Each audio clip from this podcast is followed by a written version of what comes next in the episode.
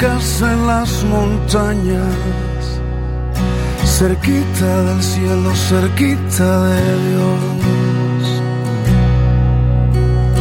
Quiero vivir allá donde el aire... Muy pero muy buenos días amigos y amigas del 106.7 la frecuencia modulada. Saludos cordiales a todos quienes también nos escuchan a través de alguna de las plataformas de la emisora. Les bendecimos si nos escucha en, la edición de la mañana, pues que tenga un excelente día, un muy buen amanecer. Espero que haya descansado. Si no lo hizo, bueno, Dios da fuerzas al que, que ya no le queda ninguna. Y si nos va a escuchar en la tarde o si nos está escuchando en la tarde, también espero que su día, si no fue bueno, concluya, concluya bien. Nosotros hoy iniciamos una, eh, un nuevo capítulo de, de su espacio Conversando la Palabra. Entramos de lleno a la carta conocida comúnmente como Santiago.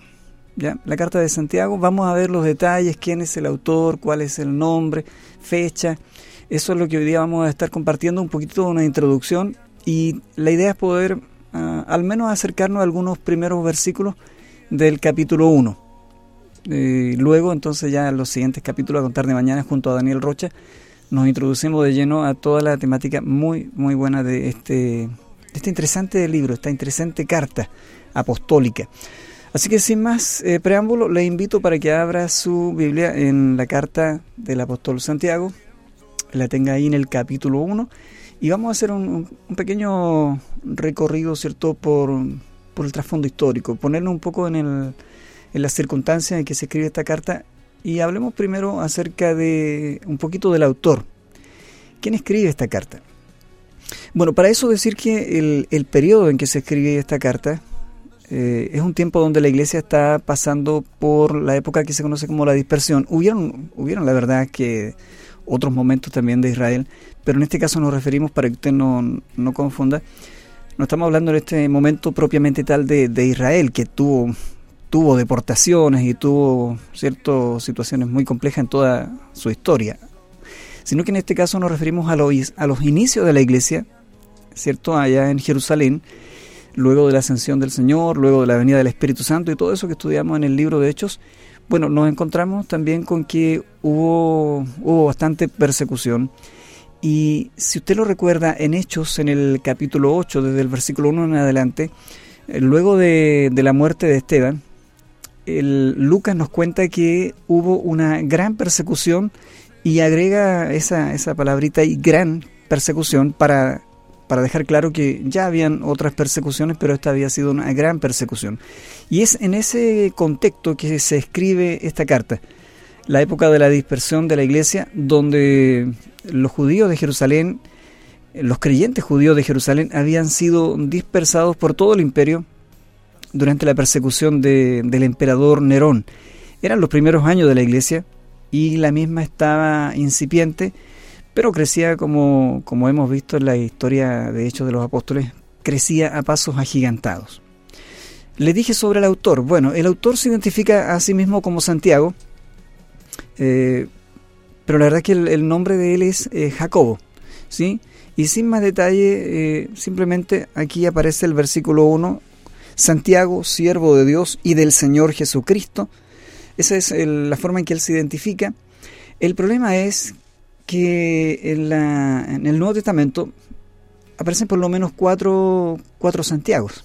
Entonces, tenemos que entender que en este caso, eh, el, el hecho de que él solo ponga su título, Santiago, siervo de Dios, sugiere que es el más prominente de los cuatro de los cuatro Santiagos, conocido en el Nuevo Testamento. Es decir, el hermano de Jesús y líder del concilio de Jerusalén. Si usted lo recuerda, ¿cierto? Cuando se hace el concilio ahí en Jerusalén, eh, es él quien hace una recapitulación de todo lo acordado y le da... Eh, Pablo dice que, que, Jacob le estrechó la mano muy cordialmente y, le dijo, bueno, esto es lo que hay que hacer y esto es lo que hay que eh, enseñarle a los hermanos. y están ahí todos los acuerdos y se ve que era Santiago el mismo autor de esta carta, el hermano de Jesús, un líder muy prominente en Jerusalén, y, Pablo lo reconoce como tal. Así que este, este no debiera dejar duda de ser el autor de esta carta. Eh, no pudo haber sido el apóstol Santiago, que murió muy temprano. Estaba también, sí, lo recuerda usted, aparte del hermano del Señor, estaba también el apóstol Santiago, pero él no pudo ser porque murió a una temprana edad. La epístola se escribió desde Jerusalén. La fecha que se estipula es bien, eh, tiene un margen entre el año 45 al 62. La verdad es que es muy difícil encontrar una fecha exacta. No, no se aportan muchos datos históricos, pero se sacan algunas conclusiones y entonces se llega a, esta fecha, entre el año 45 al 50 después de Cristo. Probablemente yo me, inclino que fue por ahí por el año 50 hasta el 60 más o menos el, tiempo en que se escribe esta carta. Santiago fue uno de los hermanos de Cristo, probablemente el mayor de ellos, ya que encabeza la, la lista de Mateo capítulo 13, versículo 55, como los demás, al principio él no creyó en el Señor, ¿se acuerda usted que dice que a su hermano le, llamaron? Bueno, él fue uno que, retó al Señor, que interpretó mal al, maestro en su misión. Y, bueno, todo eso aparece ahí. Si alguien lo quiere eh, revisar, le doy las dos citas para que las anote. Mateo 13, 55 y San Juan capítulo 7, versículo 2 al 5. Sí, al principio nosotros somos bastante incrédulos y, y a pesar de este ser eh, el medio hermano del Señor, no, no estuvo ajeno a eso. En su momento él tuvo su incredulidad, pero todo indica de que en su, después él, bueno, eh, es evidente, estando con el maestro, él, él le conoció como el Mesías y no solo como su hermano. Así es que llegó a ser una figura muy prominente en la iglesia de Jerusalén, este Jacob, este Santiago, y junto con las epístolas de Pedro y Juan y Judas forman parte de las llamadas epístolas generales o epístolas eh, universales. Algunas traducciones católicas le ponen a sí mismo eh, epístolas católicas. Ahora, no significa que pertenezcan a la religión católica que usted conoce, sino que católico significa universal. Y aquí entramos a un tema eh, interesante porque si usted se fija, el versículo 1 nos dice que eh, es decir, Santiago al escribir se identifica, dice que es siervo de Dios y del Señor Jesucristo, y el destinatario, él no, no deja espacio para otro destinatario, dice a las doce tribus que están en la dispersión. Ahora, lo, en cuanto a esto, a los receptores, los lectores de esta carta son nombrados así, como los eh, las doce tribus que están en la dispersión. Y aparentemente Santiago se preocupaba por todos los judíos convertidos al cristianismo que antes habían formado parte de la congregación de Jerusalén, pero ahora residen en otras partes del, del mundo. Su dispersión se incrementó después del martirio de Esteban, que es lo que citamos en, en el capítulo 7 de Hechos, y en el capítulo 8, versículo 1, sobre todo aparece ese, ese detalle de que se desató una gran persecución en ese tiempo. Ahora, durante la persecución bajo Herodes Agripa también, en, el, en Hechos capítulo 12, eh, muchos judíos eh, o creyentes judíos también fueron esparcidos. Hay una frase eh, del historiador Flavio Josefo que describe la situación de esta manera.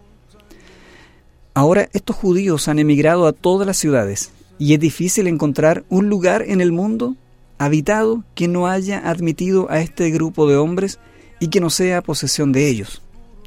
Esa cita la, saqué de, un escrito de Flavio Josefo, Antigüedades, en el capítulo 14.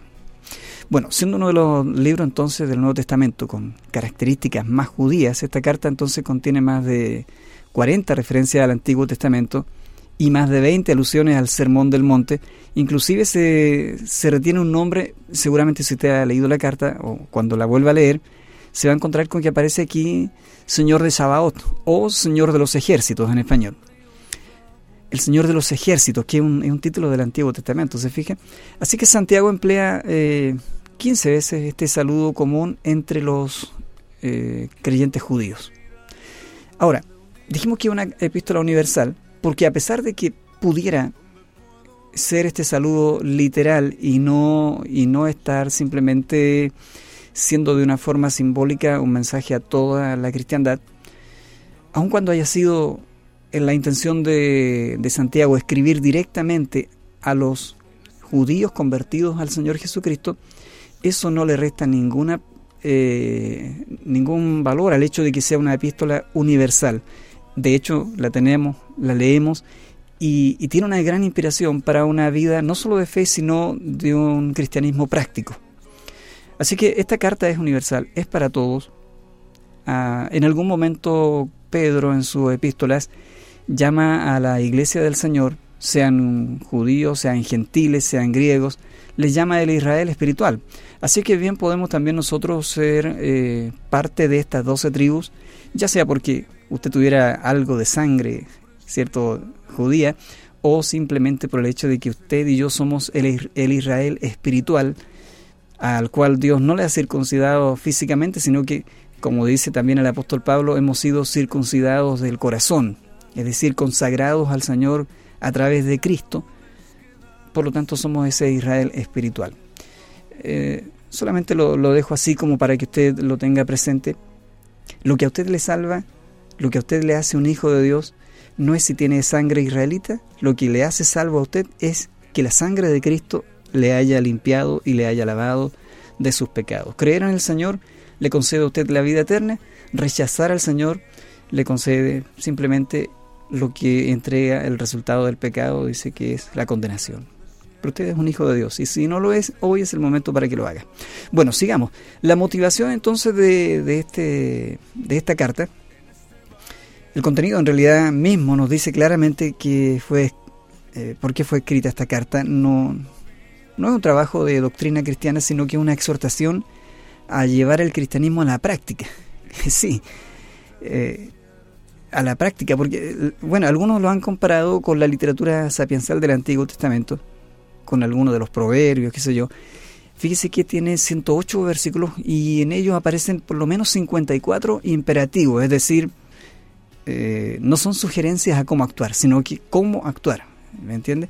Así es que las imágenes también que, que toma Santiago para ilustrar sus enseñanzas, las toma del medio ambiente, como lo hizo también el maestro, era que no, él aprendió de ahí mismo. Así que hubo quienes llamaron a la epístola de Santiago también el amos del Nuevo Testamento, por sus enérgicas denuncias también eh, al aspecto social. Vamos entonces a encontrar en esta carta mucho contenido, muchas ideas muy interesantes y el propósito entonces, o la razón por la causa, fue la causa de que los cristianos judíos dependían demasiado de la fe y no, no tocaban nada de la práctica. Me explico, es muy probable y es fácil suponer que los judíos, antes de conocer al Señor, que son esclavos de, de, la tradición de los ancianos, y no digo de la ley porque la ley no esclaviza, sino que son esclavos de sus tradiciones, de su religiosidad, eh, o de la tradición de los ancianos, que es la interpretación que ellos hacen a la ley de pronto vienen a Cristo y se encuentran con que la libertad que da el Señor es tremenda, que la salvación no es algo que puedan ganar, y es muy probable suponer entonces que eso haya producido algún tipo de relajo en ellos, y, pensar que todo es fe y que todo es eh, así como súper espiritual y no hay que hacer nada, ya somos salvos. Y Santiago a ellos y en todas las generaciones, y me incluyo, nos aterriza y nos dice no, la fe sin obra está muerta. Tremendo. Así que Santiago escribe por esta razón, para corregir algunos detalles relacionados eh, con este tema.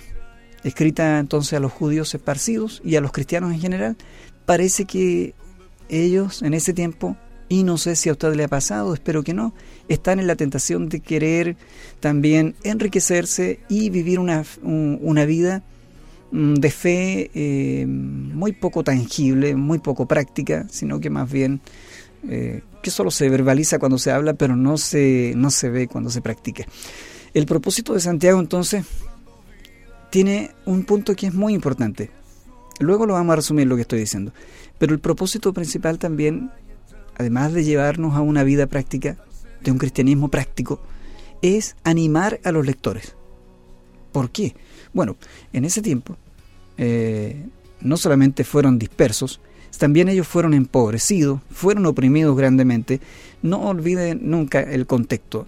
Ellos han sido perseguidos por su fe en Jesús, han sido esparcidos en los pueblos y en las ciudades y en las naciones vecinas, han sido empobrecidos, han sido oprimidos, han sido despreciados por su fe en el Señor, por considerárseles que han traicionado a la ley, en fin. Eh, seguramente la vida para los cristianos en ese tiempo fue bastante difícil y los que pudieron salvarse de, de, la, de la espada no pudieron salvarse de, de, los apremios ilegítimos, no pudieron salvarse de cierto todas las situaciones adversas que produce el ser despreciados en una sociedad donde ellos lo único que quisieron hacer siempre fue el bien y llevarle esperanza a la gente. Por lo tanto, Santiago les, les exhorta, les anima a los lectores en estos dos puntos. Primero, a que la vida del cristiano debe ser una vida eh, práctica, donde no solamente se cree, sino que el que cree también actúa.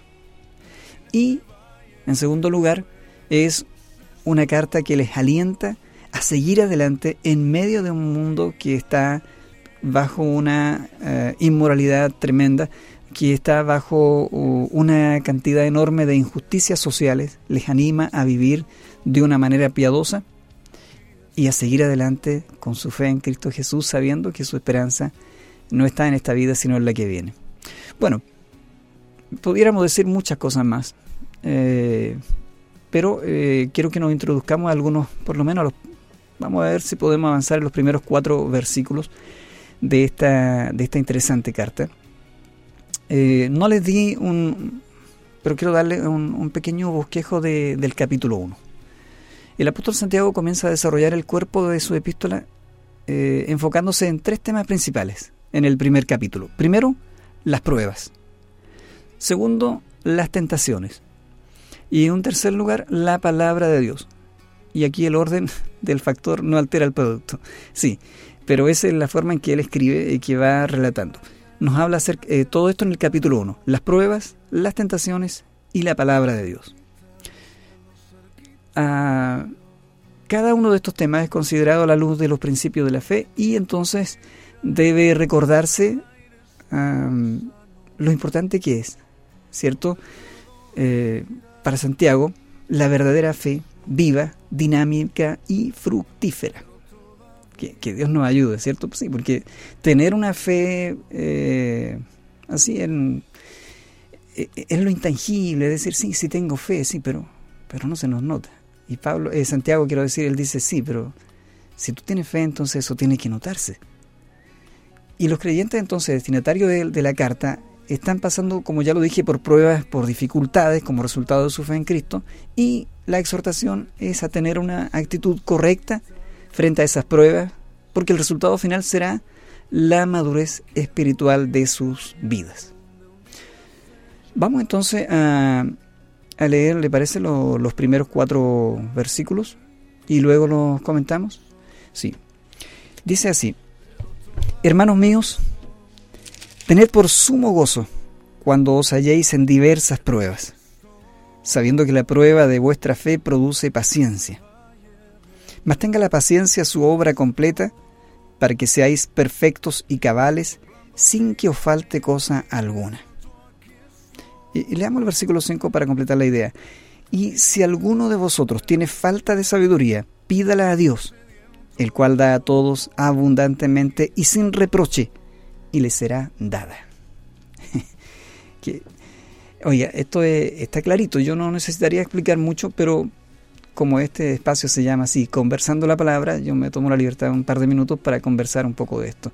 Estos hermanos de la dispersión, llamémosle así, están en lugares distintos a su patria original, están esparcidos por el mundo conocido, como dice Flavio Josefo, por todo lugar habitado están estas personas. Se enfrentan a diversas pruebas, a diversas necesidades. Y el versículo 1 y 2 es un llamado a, a mostrar la dependencia de Dios mediante el uso suficiente de, la oración, de la fe. Eh, desde el versículo 2 en adelante, se nos dan varias, varias cosas interesantes, porque como miembro, dice ahí, de alguna forma está diciendo que como miembros de la clase, en ese caso, o en ese tiempo más bien pobre, eh, están padeciendo injusticias sociales, y los que pertenecen a la clase de los trabajadores, al servicio de propietarios o de gente adinerada, están siendo llevados a la rastra ante las autoridades, no se les da el pago por los trabajos hechos. Eh, no, no estoy hablando de estos tiempos de pandemia acá en Chile, estoy hablando de las mismas cosas que se dan siempre en todo tiempo, por lo tanto esta carta se hace tan, tan necesaria también para nosotros. Eh, cristianos que están viviendo todo tipo de, de atropello. Y aún así, ellos necesitan mantenerse íntegros, honestos, en, en un tiempo donde la gente misma te va a decir, como me dijo a mí hace unos días atrás una persona X en, en el lugar donde yo trabajo, eh, me dice, ¿sabes qué? Yo creo que ha llegado el momento en que si hay que robar, hay que robar. Y bueno, no le voy a contar todo lo que yo le respondí, tuvimos una conversación, porque es así como viene la tentación. Se justifica en, la circunstancia. La tentación se justifica en el hecho de que hay alguna necesidad y te está diciendo, mira, eh, no es tu culpa, tienes que hacerlo. Y, Santiago está diciendo, no, no, en, este tiempo, como dice el versículo 1, hermano mío, tengan por sumo gozo cuando se hallen en diversas pruebas. Y, y le dice, y sepan que, que la prueba de vuestra fe produce paciencia. Y él está entonces llamándoles a que en medio de estas dificultades ellos saquen la mejor parte y le saquen partido y le saquen provecho. En vez de ejercitarse la paciencia y la humildad, los hermanos están entablando juicios unos contra otros. Eh, no sé si a usted le ha pasado, pero cuando, cuando se está en situaciones estresantes, eh, parece que a veces los que están más cerca de nosotros terminan pagando las consecuencias de nuestro mal humor, de, de nuestras malas eh, decisiones. Y finalmente Santiago está diciendo, no, ejercítense en la paciencia, sean humildes. Y le está animando a cosas que son tan, tan propias de nosotros los seres humanos. Y entonces le dice, no estén viviendo en forma desunida, en, en envidias, en peleas. Eh, su actitud no debe ser materialista y mundanal. Es decir, esta carta es tan completa porque habla de cosas tan prácticas que nos ocurren en el día a día. No está hablando de, de cosas lindas y maravillosas como las calles de oro o, o, el mar de cristal. No, le está diciendo cómo, cómo vivir acá cuando las cosas no son justas, cuando la... Eh, bueno, cuando la balanza no está bien equilibrada. ¿Cuál debe ser la actitud del creyente ante la prueba? Tened sumo gozo. Tened, tened, tened sumo gozo. Santiago está aquí apelando a, lo, a los creyentes a tomar una decisión personal acerca de cómo ellos enfrentan las situaciones de la vida. Conocer a Cristo lo cambia todo. Y Él está diciendo, ustedes tienen que ser eh, distintos, ustedes deben sentirse felices cuando pasen por toda clase de dificultades. Ahora yo quiero decirle algo, ¿se puede, se puede estar feliz en medio de las dificultades? Y aquí es donde yo quiero recordarle a usted todo lo que hablamos en Hechos de los Apóstoles, todo lo que usted ha leído en, ese, en el libro de Hechos, todas las cosas que, que estos hombres del Señor hicieron, no la hicieron porque son de, de alguna, no sé, de, algún linaje o de alguna fuerza especial. Tuvieron esa capacidad porque el Espíritu Santo los capacitó. Y yo quiero decirle a usted, y me lo digo a mí mismo, si el Espíritu Santo nos ayuda, si le buscamos, si buscamos a Dios, si buscamos el consejo de su palabra, Él nos va a dar la fuerza y nos va a ayudar a entender que nosotros estamos en una, en una situación, pero muchísimo mejor que la que tiene el mundo, que no tiene esperanza. Usted y yo tenemos esperanza. No tenemos esperanza en este mundo, ni en el gobierno de turno, ni en el que viene, ni no. Nuestra esperanza está en que el Señor nos va a llevar en medio de la dificultad, nos va a llevar por sobre las montañas, nos va a llevar por sobre los valles de, de dificultades que debemos enfrentar. Pero el llamado es, estén contentos con lo que tienen, tengan paciencia, que la gente vea que la esperanza que hay en ustedes es mucho mayor que cualquier circunstancia por adversa que sea en esta vida. En Santiago las pruebas, eh, no está diciendo que las pruebas en sí son un gozo, nadie se alegra porque porque le cortan la luz. Nadie se alegra porque un ser querido parte. No, yo no me alegraría por eso. Sin embargo, dice Santiago, los resultados que va a producir esa prueba son suficientemente valiosos como para que ustedes se sientan contentos en medio de la dificultad. Debe quedar fuera entonces la queja, la murmuración no debe estar presente en medio de las pruebas, sino por el contrario, el gozo, no, no levante el dedo acusador al cielo jamás, sino que levante sus manos al cielo y diga, Señor, aquí estoy, y con tu fuerza, con tu ayuda podremos pasar estas dificultades. El gozo, la alegría, la felicidad, la dicha de, de saber que Dios está tratando con nosotros en, este tiempo, eh, deberá ser un aliciente bastante grande. La palabra sumo, porque aquí dice, ¿cierto? Hermanos míos, tened por sumo, ese tened, posean, ¿cierto? Ese gozo. Pero no un gozo cualquiera, dice, por sumo gozo. ¿Cuándo? Cuando os halléis en estas diversas pruebas. Y aquí la palabra sumo entonces da la intención de, del gozo a su máximo nivel, al máximo nivel de agradecimiento a Dios. Cuando la queja se apodera de nuestra vida, en medio de las dificultades, nuestro crecimiento espiritual se detiene. Y, nuestra vida de oración se detiene, y nuestras prácticas espirituales se detienen. Nos llenamos de quejas y al final nos volvemos en gente apática, nos volvemos en gente que se llena de amargura. Y aquí Dios nos está diciendo, ¿saben? La mejor manera de enfrentar esta dificultad no es así, no es quejándose, no es enojándose con su hermano. La mejor manera es entender de que yo estoy en medio de la dificultad, de que yo avanzo con ustedes en la tempestad y en el torbellino, como dicen aún. Y, y sabe, está diciendo, no va a ser fácil, nadie se goza por, por las adversidades, ni por las deudas, ni por la enfermedad, nadie se goza de eso. Pero ¿sabe que el resultado de esto, si ustedes lo, lo viven con, con honestidad, con humildad, con paciencia, el resultado va a traer gozo. Y posean ese gozo, ténganlo en abundancia. Ahora en el versículo 3 nos dice algo muy interesante. Sabiendo que la prueba de vuestra fe, se da cuenta, el motivo del gozo es saber que la prueba de vuestra fe produce paciencia. Mediante la prueba entonces se determinará si la fe que usted y yo profesamos es auténtica. Y, créame que eso a mí más de alguna vez me ha puesto nervioso, porque cuando todo marcha bien, cuando todo es color de rosa, es fácil decir, sí, yo amo al Señor y, gloria al Rey.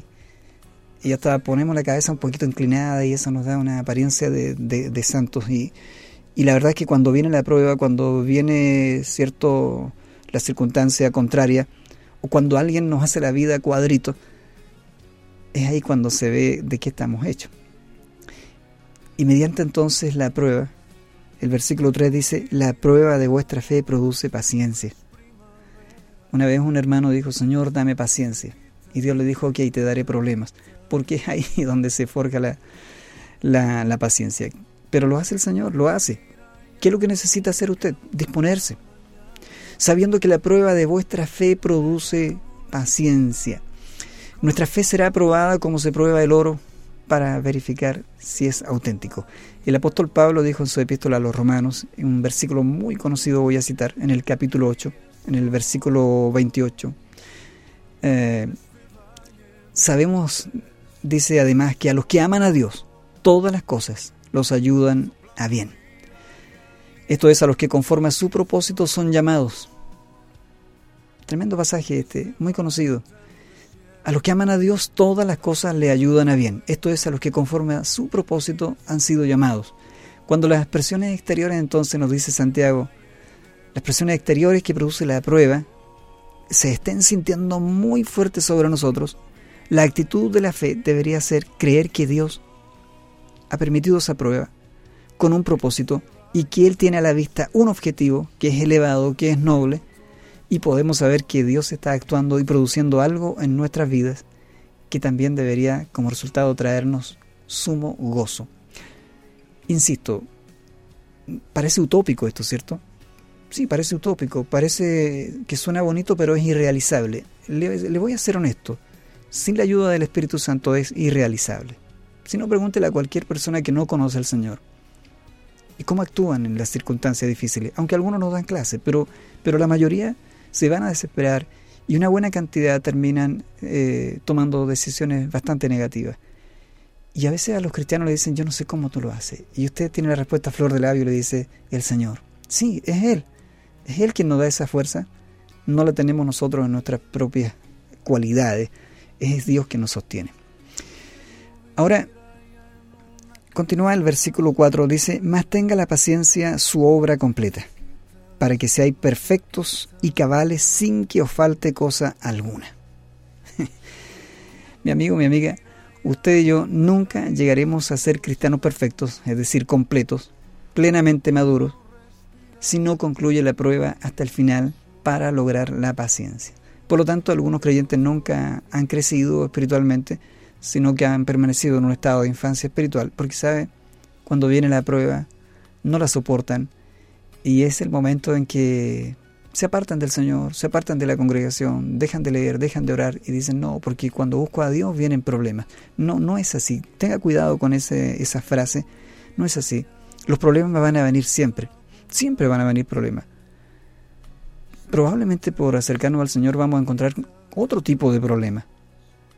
Pero Dios está en medio de esa dificultad y está diciendo, no desmayes. Porque el hombre de doble ánimo es inconstante en todos sus caminos. Pero ustedes no, dice. Ustedes sean perfectos, sean cabales. Por lo tanto, eh, si usted quiere crecer, debe soportar la prueba con una actitud positiva. Y voy a ser eh, reiterativo y desea un cuñado mío majadero en decirle, sin la ayuda del Señor, sin la ayuda de la palabra, del Espíritu Santo y el consejo cristiano y, el, mismo y, mire, el, mismo compañerismo de hermanos que nos animan, que nos estimulan cuando nos ven ahí con la cara un poco larga, sin todos esos elementos que Dios nos da para seguir adelante, tal vez no lo, vamos a lograr, no lo vamos a lograr. Pero el, el llamado de esta carta es práctico. Dicen, tengan paciencia unos con otros, soporten, tengan gozo, anímense y sepan de que esta prueba que no es que Dios la permitió, eh, no es que Dios la creó, pero la permite, esta prueba va a traer un resultado positivo. Porque a los que aman a Dios, todas las cosas le ayudan a bien. Para que seáis perfecto, dice. Aquí hay que aclarar un poquitito la palabra perfecto. La palabra griega para perfecto que aparece aquí en el, en el versículo 4 es, teleios, es una palabra griega y está usada eh, dos veces por lo menos aquí en, la carta, y significa completamente equipado. Entonces el hombre teleios, o el hombre telius, que sería con H intermedia, eh, es un hombre que está capacitado, ¿cierto? Está maduro, es un hombre que, como un metal, ¿cierto? Cuando usted lo saca del, al rojo vivo del horno y lo sumerge en el agua, no se va a fisurar, no se va a romper a pesar del cambio brusco de temperatura. Así que la palabra griega para, el hombre perfecto, el hombre teleios, no quiere decir que es un hombre que no se equivoca, pero es un hombre que aun cuando se equivoque, es maduro y es capaz de decir, pero vamos a seguir adelante. Y que si lo hace bien, no se fisura con vanidad, que si lo hace bien, no se fisura con vanagloria, con arrogancia, sino que dice, sí, Dios lo hizo en mí, y lo va a hacer contigo. Y tú lo vas a hacer mejor que yo. Así que eh, tiene que ver eso, la madurez. Eh, si usted se acuerda de, Noé, Noé es descrito con la misma palabra en la Septuaginta, en Génesis capítulo 6, versículo 9, como un hombre perfecto. Y parece que tiene la connotación de una fe madura, a la cual, ¿cierto?, eh, se llega o se, o, se, o se llega a esa conclusión porque es un, hombre que, ama el servicio que Dios le ha impuesto, a pesar de que es un servicio tan contradictorio, en una situación tan adversa. Pero si usted lee Génesis 6.9 en algún momento, anótelo por ahí en su apunte, se, va a dar cuenta de que es una fe que no habla de, un hombre perfecto, sino que habla de, una fe, de un hombre, de un carácter maduro, forjado en, en las circunstancias, forjado en la batalla. Así que no implica o sugiere que es un ser sin pecado, o sin errores o sin imperfecciones. No, teleios, para que seáis teleios, para que seáis perfectos, como traduce la Reina Valera, es un hombre que es maduro y enfrenta la adversidad con, valor. Santiago usualmente se enfoca en la culminación de la, de la esperanza cristiana. Por eso que dice ahí el versículo 4, para que seáis perfectos y cabales sin que os falte cosa alguna. Siempre él está enfocado en el resultado. Sí. ¿Usted quiere acabar bien el proceso? Entonces, eh, vívalo bien. Sí, vívalo bien. Ah, hay muchas cosas más que vienen aquí en esta, en esta carta. Quizás pudiéramos avanzar un poquitito en el, en, el tema de las tentaciones. ¿sí? Pero antes déjeme decirle algo. Santiago le enseña a los hermanos en la dispersión, esto es como a modo de resumen, eh, a quienes están siendo sometidos a estas distintas pruebas, les está diciendo que la prueba para que nuestra fe crezca y sea fortalecida es a través, ¿cierto?, de las circunstancias y de las dificultades. que Dios va a moldear nuestro carácter y temperamento. Y Él continúa diciéndoles, ustedes saben que siempre que se pone a prueba la fe, la constancia tiene una oportunidad para desarrollarse. Y eso de la constancia eh, es otra, otro tema interesante porque eh, sí, se puede empezar algo, pero si no se concluye, si usted lo deja media, entonces no son pruebas de madurez. Analice usted cómo va, va su actuar. Usted comienza algo y lo termina. Usted de los que dice sí, amén, pastor, y a mitad de camino dice hasta aquí no más llego. Entonces falta madurez. Eso no lo hace a usted menos cristiano. No, pero lo hace menos maduro. Cuando usted asume un, una responsabilidad ante el Señor y a poco andar no se da como usted esperaba se da de una forma distinta y usted dice, bueno, hasta aquí no más llego porque no, yo esperaba algo mejor. No. El hombre maduro dice, sí, vamos, vamos, porque la obra no es mía, es del Señor. Y yo lo único que estoy haciendo es disponerme. Y, así, tiene que ver con muchas cosas. Así es que en la constancia es importante. Eh, procurar esa fortaleza en el Señor, en la fuerza que Él nos da. Yo ya me pasé en el tiempo y me voy a tomar solamente unos dos minutitos más para mencionar el punto de las tentaciones que aparece aquí, que es un punto muy amplio y Daniel probablemente lo va a retomar luego en, en, la edición de mañana de, de, su espacio Conversando la Palabra, pero yo solamente quiero dejar un poquitito esta mención. El versículo 5 nos enseña que para vivir estos procesos se necesita sabiduría. Y dice, y si alguno de vosotros tiene falta de sabiduría, pídala a Dios, el cual da a todos abundantemente y sin reproche y le será dada. Y si va a pedir sabiduría para enfrentar estos procesos, le está diciendo, pero pídala con fe, no dudando nada, porque el que duda es semejante a la onda del mar que es arrastrada por el viento y echada de una parte a otra.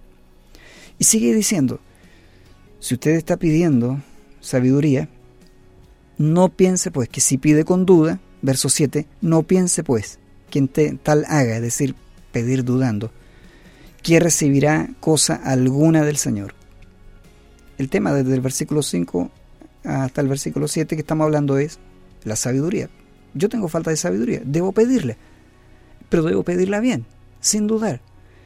Y está diciendo el verso 7, porque si duda, no piense que va a recibir algo. Y agrega el versículo 8 esta frase que, que a mí siempre ha sido como, como un texto que el Señor me recuerda, porque yo probablemente entre las muchas debilidades que tengo es esta. Dice, el hombre de doble ánimo es inconstante en todos sus caminos. Sí, personas que a lo mejor tenemos, somos muy volubles en nuestro estado anímico, necesitamos recordar siempre Santiago capítulo 1 versículo 8. El hombre de doble ánimo es inconstante, el hombre de, dos almas. Tiene un alma positiva, dispuesta, siempre ahí, pero también tiene un alma negativa. Sí, este es como Leoncio y Tristón.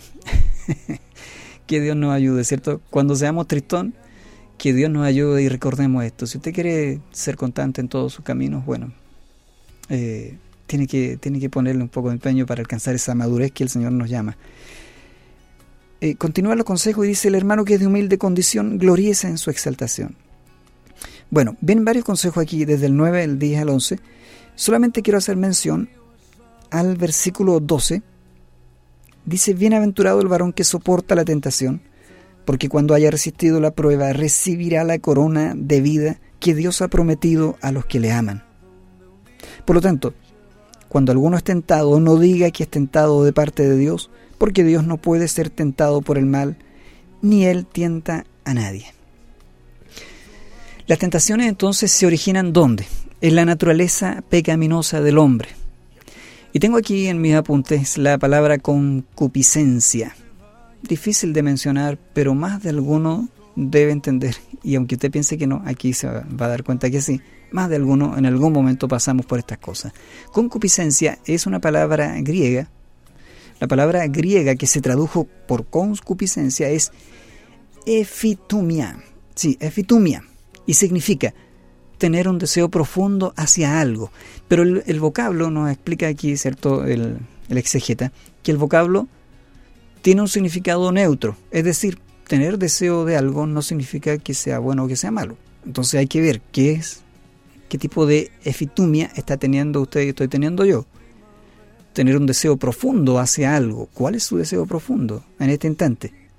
El vocablo tiene entonces, entonces este significado neutro porque solo el contexto determina, en el griego es así, es el, el contexto lo que determina si el deseo del que está hablando Santiago aquí es algo bueno o malo. La expresión por su propia concupiscencia indica entonces aquí que hay un agente directo y una acción personal. De modo que quien está siendo tentado está directamente involucrado en la cuestión a través de sus propios deseos. Y, y Santiago aquí habla de una forma tan clara. Dice, bienaventurado el varón. Y al decir varón dice también varona, porque habla en términos genéricos. Bienaventurado el varón que soporta la tentación porque cuando haya resistido la prueba, recibirá la corona de vida que Dios ha prometido a los que le aman. Quise terminar con este texto porque es muy hermoso, es muy prometedor, pero a la vez es un llamado a la reflexión. La efitumia o la concupiscencia, como traduce la Reina Valera, tener un deseo profundo hacia algo, cuando nuestra mente gira y gira, cuando a, nuestro, a nuestra mente le, introducimos cosas, si usted le introduce palabra, palabra del Señor, palabra del Señor, y, cosas buenas, pues lo más probable es que usted termine deseando, teniendo una efitumia positiva. Pero aquí Santiago está diciendo, en el contexto nos está diciendo que hay un deseo negativo, que hay un deseo malo, que tiene que ver no solamente con aspectos de impureza sexual, sino que también está relacionado con eh, todo tipo de, deseos. Por ejemplo, para los judíos cristianos en los tiempos de Nerón, más de alguno habrá deseado la muerte de, Nerón, más de alguno habrá deseado que, algún soldado romano que le, le fregó la vida eh, con golpes pueda también caer bajo su propia espada. Y un sinfín de deseos que aquellos eh, jefes que, que le explotaron y no le pagaron, ¿cuánta rabia da? ¿Cuánta rabia produce eso? Sí, y es muy probable que el deseo profundo, la efitumia de ese instante sea venganza. sin embargo, Pablo, el apóstol, cuando habla de esto, que también vive las mismas situaciones, por lo tanto habla de los mismos temas, está diciendo, oren por los que están en la autoridad. Eh, siervos, sean sumisos con sus amos, obedezcan en todo porque esto es algo que honra al Señor. Y sí nos da una, una pequeña cláusula, pero muy importante, dice, excepto cuando lo que te estén pidiendo vaya en contra de la voluntad de Dios, de los principios que Él ha puesto en tu corazón. Que Dios nos ayude, mi amigo, mi amiga que está en sintonía, pero no se olvide que aquí hay un agente directo y una acción personal. Es un lenguaje muy descriptivo. Santiago muestra cómo alguien cae en la tentación, los deseos pecaminosos que se generan por una naturaleza que está corrompida, entran en acción comienza a arrastrar y a seducir a su víctima como un pez que velozmente se dirige a la carnada, sin saber que el cebo está pegado a un anzuelo que al ser tragado producirá su ruina. Eh, estas palabras las estoy citando, no, son mías, pero son muy descriptivas y, son muy claras, eh, de una exegeta, y, yo creo que las debemos tomar en cuenta. Eh, ¿Cuál es el deseo profundo? Cuidado, porque a lo mejor está deseando profundamente algo que se ve bonito, pero puede ser solo un anzuelo que busca tu destrucción. Que el deseo más profundo de nuestros corazones sea honrar al Señor. Mi amigo Daniel eh, Rocha, mi compañero de milicia aquí en Conversando la Palabra, estará mañana desarrollando los versículos. Él, como hemos acordado, eh, este libro, esta carta es muy distinta a Hechos de los Apóstoles, por lo tanto la dinámica va a ser distinta. Si él necesita retroceder algunos versículos y tocar algunos que yo ya toqué, él lo va a hacer. O si desea avanzar en adelante, eh, también lo, va a hacer. Pero lo importante es que vamos a darle un buen recorrido a la carta, a la carta de Santiago. No se olvide que el capítulo 1 se divide en estas tres grandes áreas, las pruebas, las tentaciones y la palabra de Dios. Hoy día vimos las pruebas y le dimos una pequeña adentradita al tema de las tentaciones. Amigos míos, que Dios les bendiga y mañana entonces no se olvide a las, eh, a las 10 de la mañana y también a las 19 horas. Son dos horarios que está el espacio, así que si se perdió el de la mañana, pues no se pierde el de la tarde a las 19 horas. Y no se olvide también que en un rato más está aquí en su espacio Reflexión Divina el pastor Luis López. Esta parte David la puede cortar, así que no hay problema. Un abrazo, mis hermanos. Dios los bendiga. Cuídense. Chao, chao.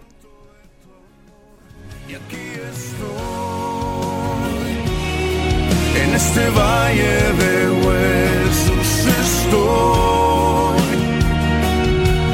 soplando vida y aliento, aquí estoy. En este valle tan desierto, tan sediento.